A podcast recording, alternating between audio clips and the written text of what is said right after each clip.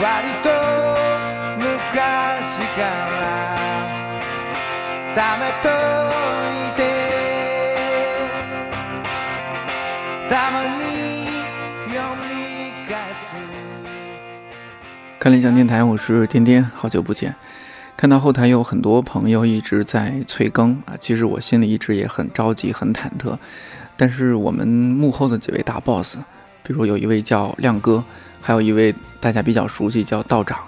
因为之前我们节目做的还不错，粉丝越来越多，所以要求也就越来越严格。这期节目从上半年一直修改到下半年，无论如何，终于可以上线了。在这儿和各位道声歉，久等了。那前几期节目主播和嘉宾都是我的同事，有的是音频编辑，有的是指书编辑。如果你平时看书足够有心，在出版相关信息那一页，你会发现上面有责任编辑，当然还可能有特约编辑、策划编辑或者是营销编辑等等。编辑到底是一种怎样的存在？高级文字审教、深夜催稿人，又或者一本书的第一个读者？好像是。又好像不完全是，在我看来，优秀的编辑是对文字和人性既热忱又冷静的绝佳观察者，同时他们对将无形的精神化为文字有着看起来近乎狂热的追逐，在一次次精疲力竭的和出版各个环节的较量中，他们享受着样书出现在眼前的几秒欢愉，随后抖落这一程的风尘仆仆，继续投入下一个类似的轮回。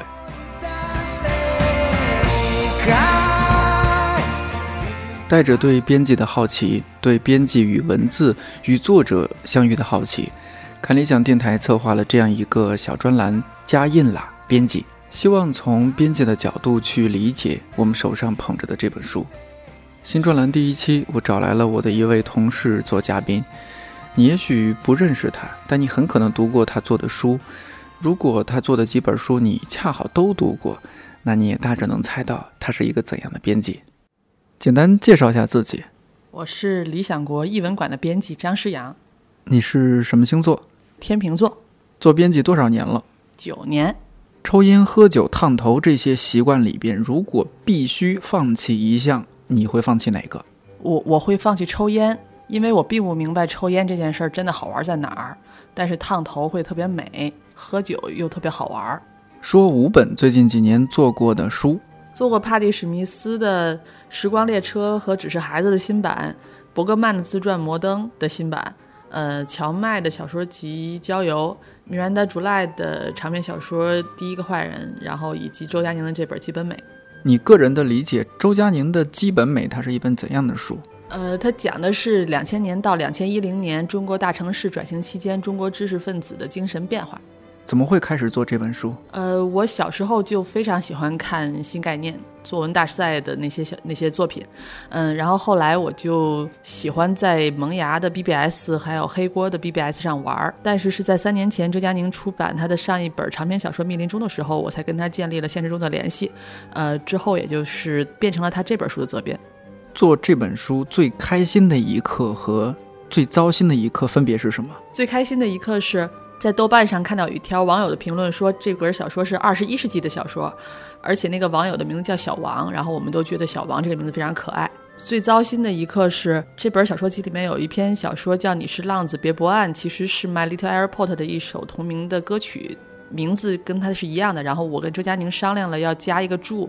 来写说这个小说的标题是来源于这首歌，然后但是当时因为一些工作失误，然后我忘了加这个注。当时出了这个书之后，我们还想给 My Little Airport 的主唱寄这本书呢，然后但是现在因为没有加这个注，也不敢寄了，然后觉得非常伤心。嗯，就是想寄希望于能在加印的时候改这个错误，然后但是现在加印也不知道有没有希望。还在做哪本书？可以透露一下吗？我还在做张悦然的主题书系里，刚出的一期是叫匿名作家，然后也开启了一个文学版的蒙面唱将的文学竞赛，叫匿名作家计划。天马行空一些啊，如果你有机会转行，最想做什么？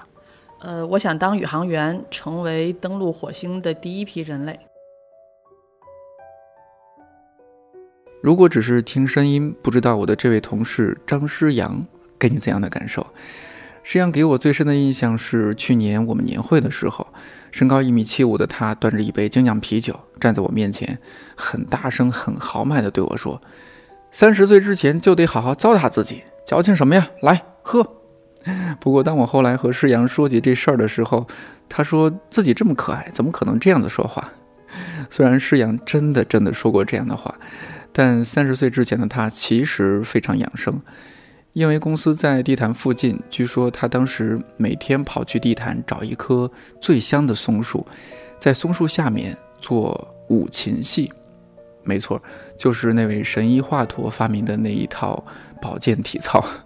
当我质疑这是个虚构的故事的时候，他特别认真地说：“地坛的松树真的很香，而且地坛里面有教人做五禽戏的图，不信我可以去看看。”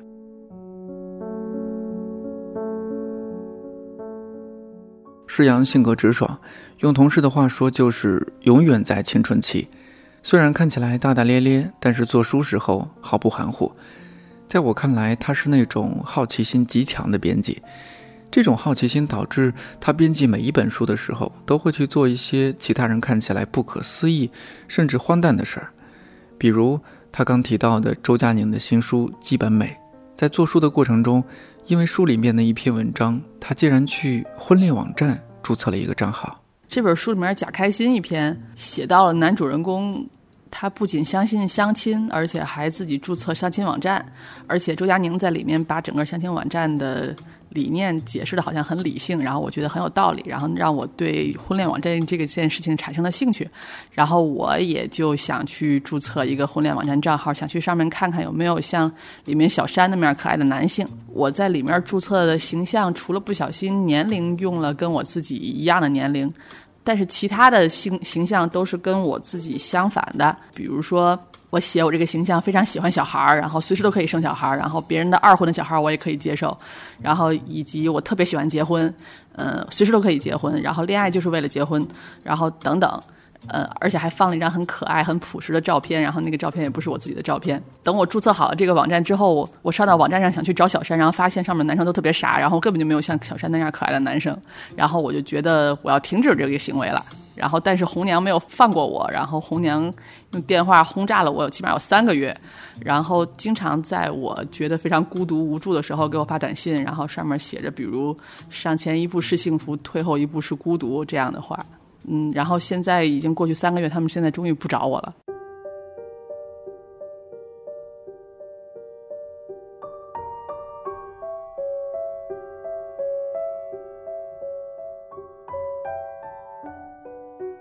联系施阳的时候，我本来以为他会忙到没有时间参与这样的一个新专栏，或者随便找一个借口搪塞掉我，但没想到他很痛快地答应了。他说他对这件事儿特别感兴趣，而他最感兴趣的地方在于，他感觉这是一个治疗他人格缺陷的机会。比如说吧，他做的书都看起来很文静、很好看，但是自己在生活里却相反。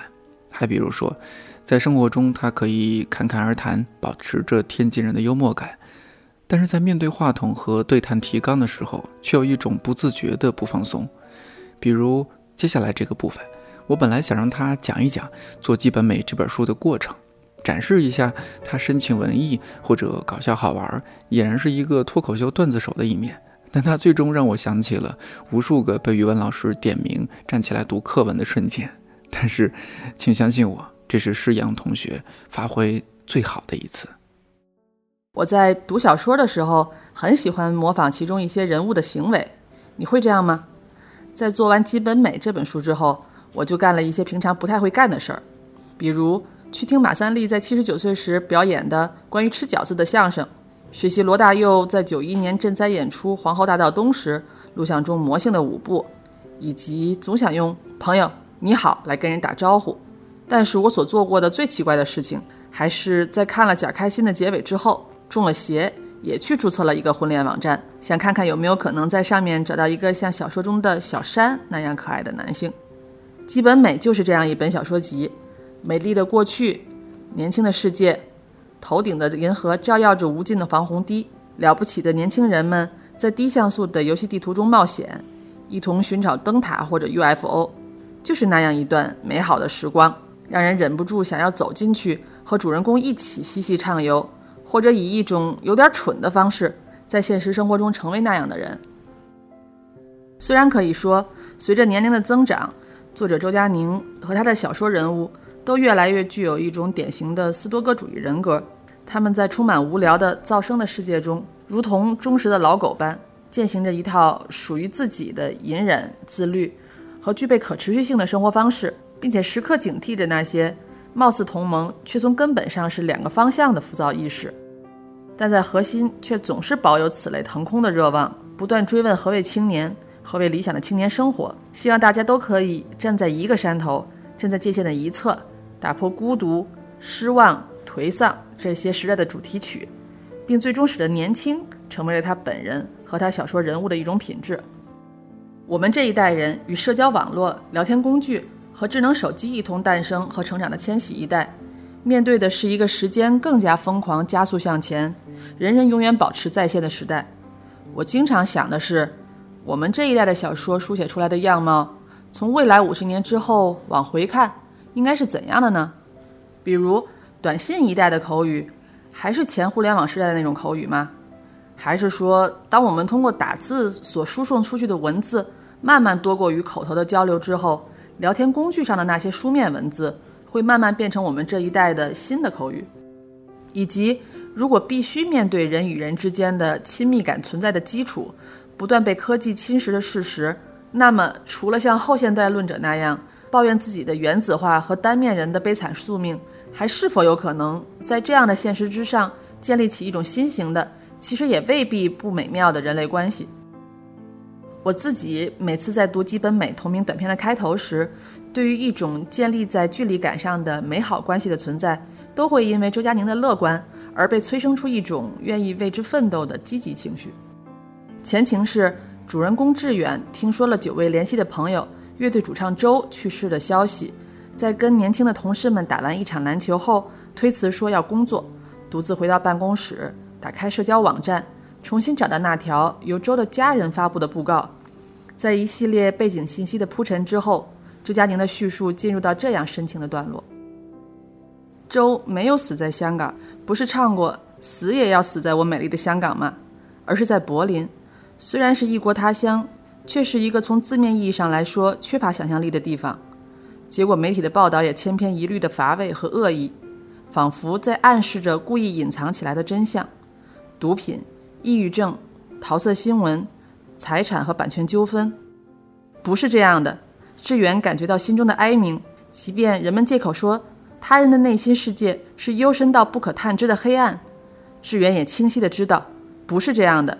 一想到自己曾经是这个行业链条的一部分，即便是一颗从未被拧紧的螺帽。他也感觉自己不能被原谅，连同对无能为力和不遂心愿的维护和辩解都不能被原谅。志远这样一种挂念着周而无法原谅自己的深切的友谊，与白鲸中以实玛丽和回归蛾之间的伟大友谊又有什么本质区别呢？周佳宁在此提供了一种可能，那就是当代生活的距离感消除了人类关系中那些过度挤压和过度沉重的部分，而同类之间的彼此呼唤。却如同星星之间的引力般一直存在着。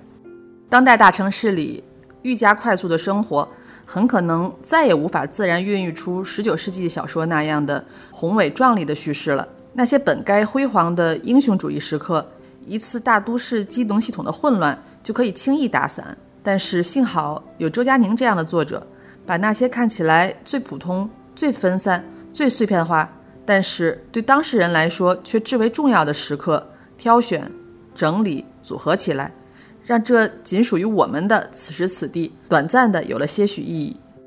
最后还有一个可以分享的小故事是，在正式开始做这本书之前，我觉得我好像亲身经历过一个典型的周佳宁时刻。那是去年秋天的一个晚上，我跟周佳宁还有一个来自过去同属社会主义阵营国家的外国年轻人，在一个位于二楼的居酒屋里吃饭。各种东西都很好吃，大号啤酒也都喝了两三扎。我们共同使用着英语这毫不亲切的第二语言，试图讨论乌托邦、核试验、资本主义和戴着铜领巾的童年等乱七八糟的话题。但其实一方面，我并不知道我蹩脚的英语是否能明白无误地表达自己；另一方面，也在试图用这一缺陷作为借口，隐藏起我并非通盘认同对方的事实。后来，那个餐厅里的人渐渐都走空了，就剩下我们这桌和旁边桌的四个上海老阿姨，他们好像在彼此鼓劲儿，在衷心鼓舞着对方：“你越来越年轻啦，你儿子对你很好，你可以四处旅行，等等。”最后的结论是我们都很成功，以后也会越来越好的。总之是非常温馨而豪迈的场面。周佳宁给我们翻译了这俨然上海话高龄版的《Sex and the City》的一幕，我们一起大笑了起来。之后，大家陷入了一种似乎可以通向永恒的静默。但是在这静默之中，我感觉到了一种对他们的强烈的友爱和理解。我甚至相信这种友爱和理解是可以反过来的。多么陌生而珍贵的情感！而且我觉得更为奇妙的是，这不正是典型的周佳宁小说时刻吗？新世纪中国的超大型城市里，彼此坐得很近，却以完全不同的方式生活在自己世界里的人们，因为交流的不通畅和交融的文化所产生的微妙卡顿，在一种距离感之下，却很奇怪地转变为对彼此的善意。窗外那种上海才有的好看的街心小花园里闪着金色的光。店里放着九十年代的日语流行金曲，当时好希望这一刻能永远停留下来。可能基本美就是很多很多个这样的现实中的时刻，被金星组合搭建之后的一个实体存在吧。我真的很高兴有这本书的存在。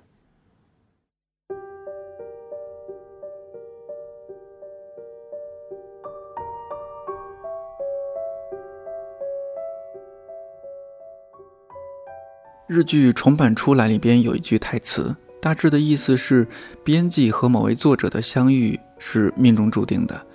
无论是帕蒂·史密斯，还是乔麦、周佳宁等等，我觉得世阳和这几位作者都存在所谓气场很合，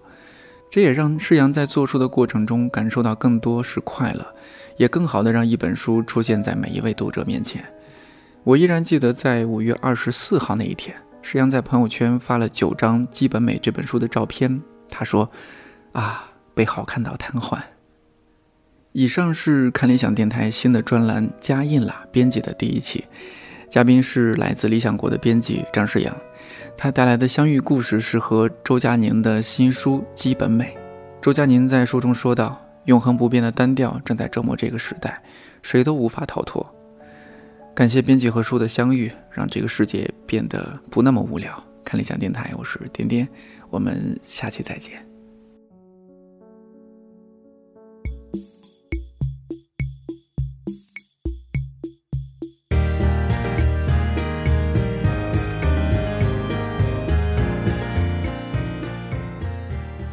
现在正在收听看理想电台的朋友们，你们好。我是基本美的作者周佳宁。上两个星期在北京的活动上，其实也讲了很多有关美、有关年轻、有关世纪初的青年生活。夏天的北京又干净又明亮，是最好的季节。我觉得我真的也是挺幸运的，因为要谢谢我的编辑张世阳，然后谢谢理想国的同事们。能够让我以这样的方式和大家同事一段时间，并且度过了一个基本美的夏天。每当看见路上